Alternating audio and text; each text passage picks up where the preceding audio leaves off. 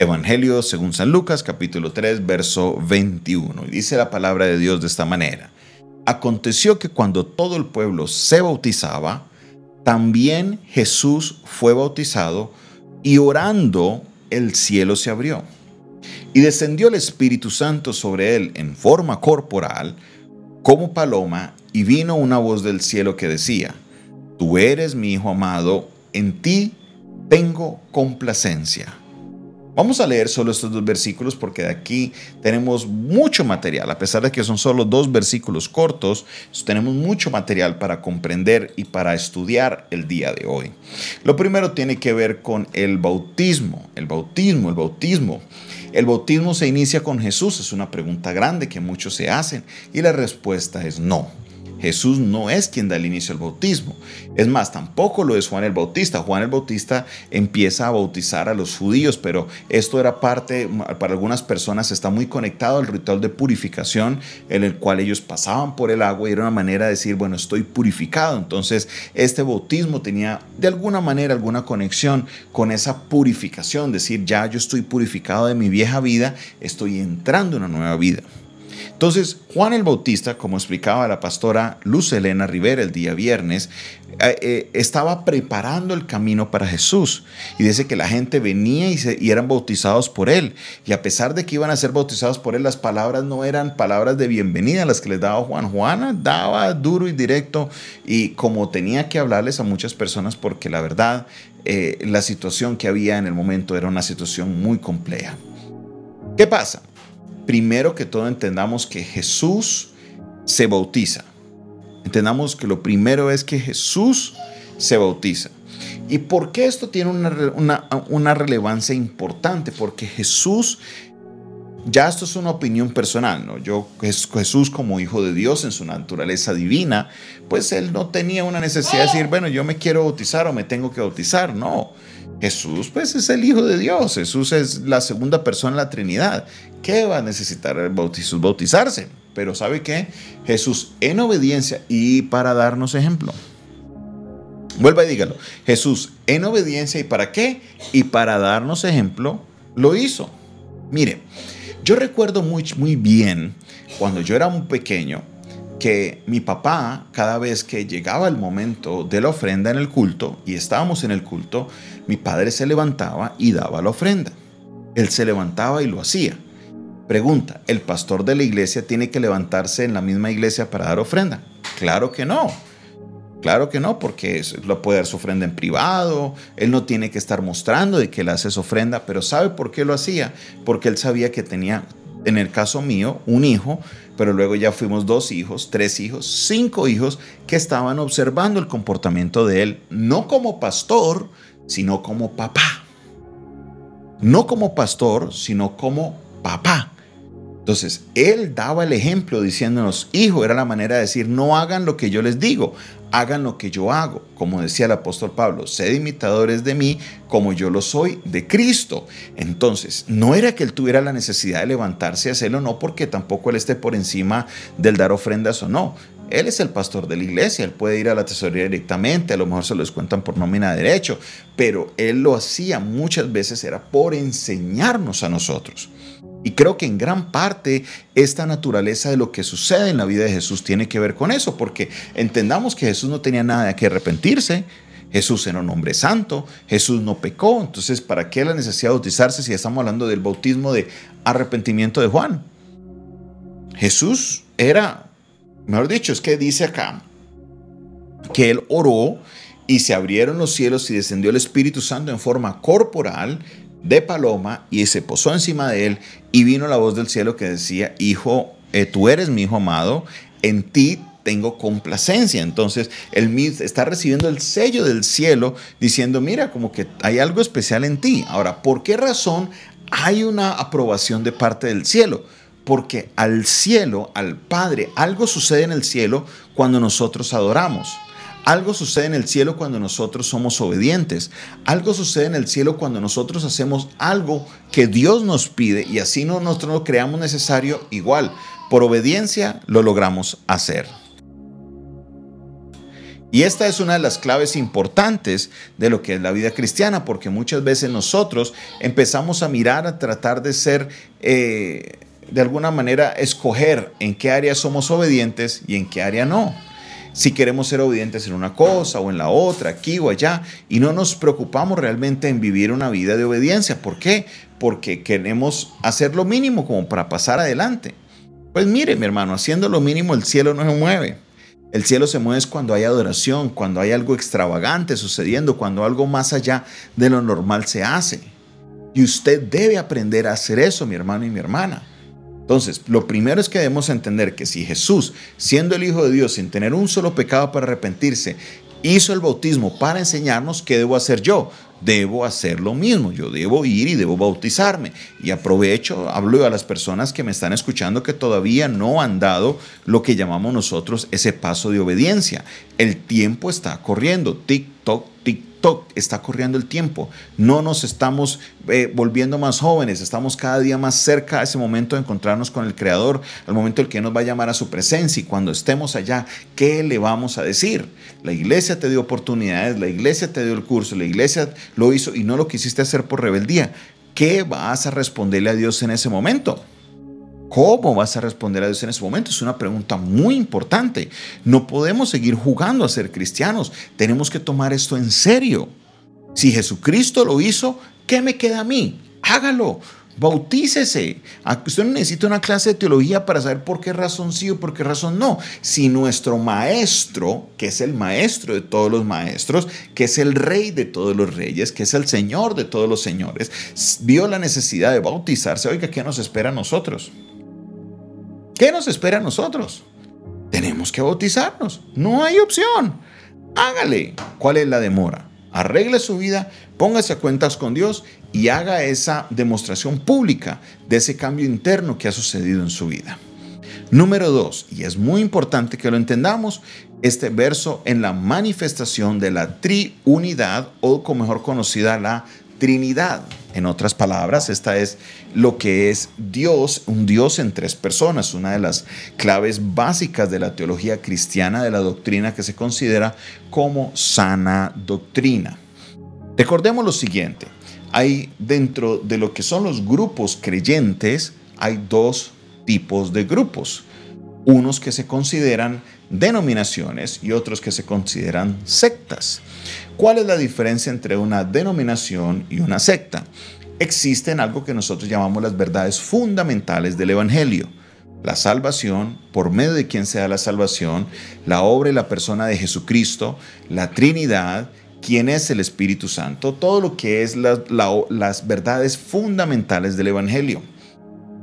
Cuando tenemos la segunda categoría que son las verdades secundarias, por ejemplo, las manifestaciones del Espíritu Santo, eh, la liturgia, lo que es los cultos, cómo se deben hacer, el tema de las vestiduras, son doctrinas que están en la Biblia, pero son doctrinas secundarias, no se consideran doctrinas fundamentales. Entonces, cuando un grupo difiere de lo que es las doctrinas secundarias, a eso le llamamos denominaciones. Entre ellas encontramos tres grupos grandes. Están los wesleyanos, están los calvinistas, están los arminianos. Esos son los tres grupos más grandes. Los calvinistas son los que, por ejemplo, los bautistas, presbiterianos, metodistas, aunque no directamente vienen de Calvino, pero hay una conexión teológica directa de este pensamiento. Las wesleyanas principalmente la iglesia del Nazareno, que se encuentran muchas alrededor del mundo, y las descendientes de Arminio, que son las iglesias de carácter pentecostal, que ahí usted puede entrar en todos los grupos carismáticos y pentecostales que hay hoy, incluyendo nuestra iglesia, que es Centro de Fe y Esperanza, una iglesia de carácter pentecostal. Entonces, con nuestros hermanos que son calvinistas y con nuestros hermanos que son eh, wesleyanos no tenemos ningún inconveniente con respecto a las verdades fundamentales. Por lo general, las discrepancias se encuentran en las verdades secundarias, en, en las doctrinas secundarias. Ahora, cuando se empieza y se niega una verdad fundamental, ahí es cuando se separa el grupo y se le llama una secta. Por ejemplo, consideramos secta muchos grupos como los testigos de Jehová, los mormones, porque en la doctrina fundamental no estamos, no están de acuerdo con lo que está establecido en la palabra de Dios. Por lo general, estas diferencias tienen que conectarse con la naturaleza de la persona de Jesucristo, si Él era Dios o no era Dios. Ahora, en el caso de lo que estamos viendo aquí, hay grupos en Colombia que niegan la triunidad, la naturaleza de Dios como un Dios trino, un Dios manifestado en tres personas. Es algo que no lo pueden comprender porque para ellos es difícil o imposible que un Dios pueda manifestarse en tres personas, pero es que estamos hablando de un ser que nos creó a nosotros, que nos dio la lógica a nosotros. Él no tiene que vivir por la lógica o porque el hecho de que no lo entienda yo no quiere decir de que Él no es así.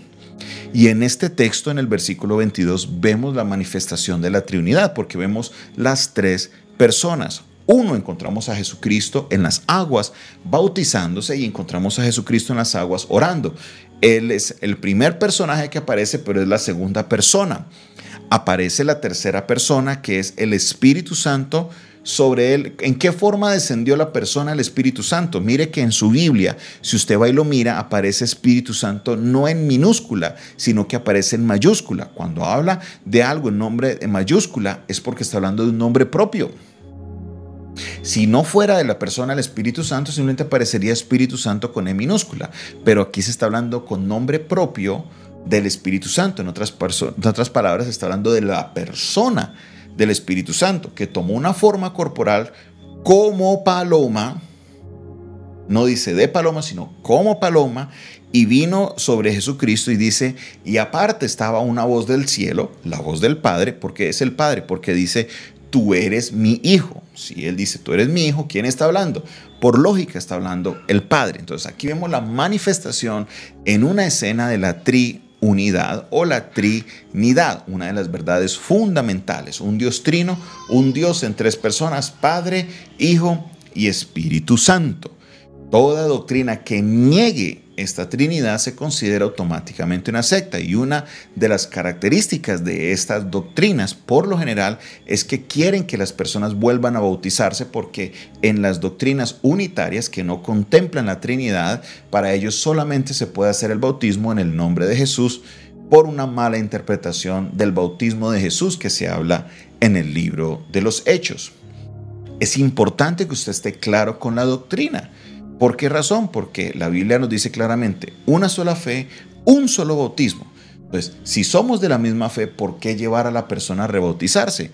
Claramente, si quieren que se rebautice es porque no consideran de que nosotros somos hermanos en Cristo, no nos consideran una denominación si usted viene de una iglesia bautista y llega al Fe Esperanza, a usted nadie le va a decir que va a bautizarse. O si usted sale de Fe Esperanza y va a una iglesia nazarena, una iglesia, a una iglesia, eh, otra iglesia pentecostal o otra iglesia calvinista, en ninguna de las iglesias le van a pedir a usted que se vuelva a bautizar porque vienes de una iglesia de sana doctrina. Pero por lo general los grupos unitarios te van a decir, no, no, no, usted quedó mal bautizado, usted tiene que bautizarse otra vez. Esto es automáticamente una señal de que hay una secta y por eso es importante que lo entendamos, que lo aclaremos y lo tengamos clara dentro del pensamiento cristiano. Ahora, algunas preguntas, personas preguntan, ah, es que, ¿será que tal persona, tal denominación va a ser salvo? Pues ahí mi hermano, yo no soy Dios, yo no soy Jesús, yo, el que salva es Jesucristo, no soy yo. Eso es algo para preguntárselo a él cuando lleguemos allá al cielo. Porque, como dice la Biblia, en aquel día algunos dirán, Señor, Señor en otras palabras, muchas personas que se creen y se consideran que lo son, vamos a encontrarnos con la sorpresa de que Él va a decir, no los conozco. Mi padre acostumbraba a decir, en el cielo encontraremos sorpresas. En otras palabras, personas que usted nunca pensó encontrarse, allá se las va a encontrar. Y personas con las que usted dijo, no, este seguro me lo encuentro, allá a lo mejor no lo vas a encontrar. En aquel día me dirás, Señor, Señor, y yo le dirás, no los conozco, hacedores de maldad. Entonces, por favor, mi hermano, Tengamos clara nuestra doctrina, estudie la palabra y este no es el único parte donde se ve la manifestación de más de una persona de la Trinidad. No es de que Jesús se convirtió en el Padre y habló con la voz o que Jesús se convirtió en el Espíritu Santo, porque no se puede concebir un Dios en tres personas. No, no, no, no. Aquí está más clara la Trinidad que en cualquier otro versículo de la Biblia y tenemos que tener muy clara esa doctrina. No nos podemos desviar de esa doctrina porque eh, podemos caer en un error muy, muy, muy difícil de desconocer a la persona del Espíritu Santo o de no entender muy bien la naturaleza de Jesús como 100% Dios o 100% hombre. Meditemos en la palabra. Es un Dios en tres personas. Dios Padre, Dios Hijo y Dios Espíritu Santo. Un solo Dios, en, no en tres modos, no en tres manifestaciones, no, un Dios en tres personas. El Espíritu Santo no es una fuerza, el Espíritu Santo no es un poder, el Espíritu Santo es una persona, es la persona del Espíritu Santo. Enfóquese en la doctrina, estudie la palabra, afírmese en ella, siga los rudimentos de la palabra y usted tendrá el destino de caminar firme con el conocimiento del Señor para que ninguna enseñanza de error lo pueda apartar a usted del camino. Padre Celestial, yo te doy la gloria y te doy la honra. Te exalto, Dios Todopoderoso, Dios de maravillas, Dios de poder. Glorifícate, Señor, en cada uno de nosotros. En este momento, Señor, hemos visto dos enseñanzas clave. Una respecto al bautismo, otra respecto a la Trinidad. Necesitamos comprender, Señor, a pesar de que en solo dos versículos Lucas expresa lo que nos habla del bautismo de Jesús, es algo que tenemos que comprenderlo y ponerlo en práctica en nuestra vida, que como creyentes debemos dar ese paso de obediencia. Ayúdenos, Señor. Guíanos, Padre Celestial. Queremos, Señor, hacer y vivir bajo tu voluntad. Danos la sabiduría suficiente para poder comprender, Señor, ese concepto de la Trinidad, para que podamos, Señor, entender en lo que limitada que es nuestra mente, podamos comprender, Señor, la naturaleza que tú tienes. Te alabamos, te exaltamos y te damos toda la gloria y toda la honra. En el nombre de Jesús. Amén y amén. Esta fue una producción del Departamento de Comunicaciones del Centro de Fe y Esperanza, la Iglesia de los Altares. Un consejo oportuno en un momento de crisis. Se despide de ustedes en esta hora su pastor y amigo Jonathan Castañeda. Isabela Gómez y David Castañeda Gómez. Esto es Altar Familiar. Qué alegría, qué gozo despedirnos de todos ustedes en esta hora. Dios les bendiga, Dios les guarde. Feliz noche para todos.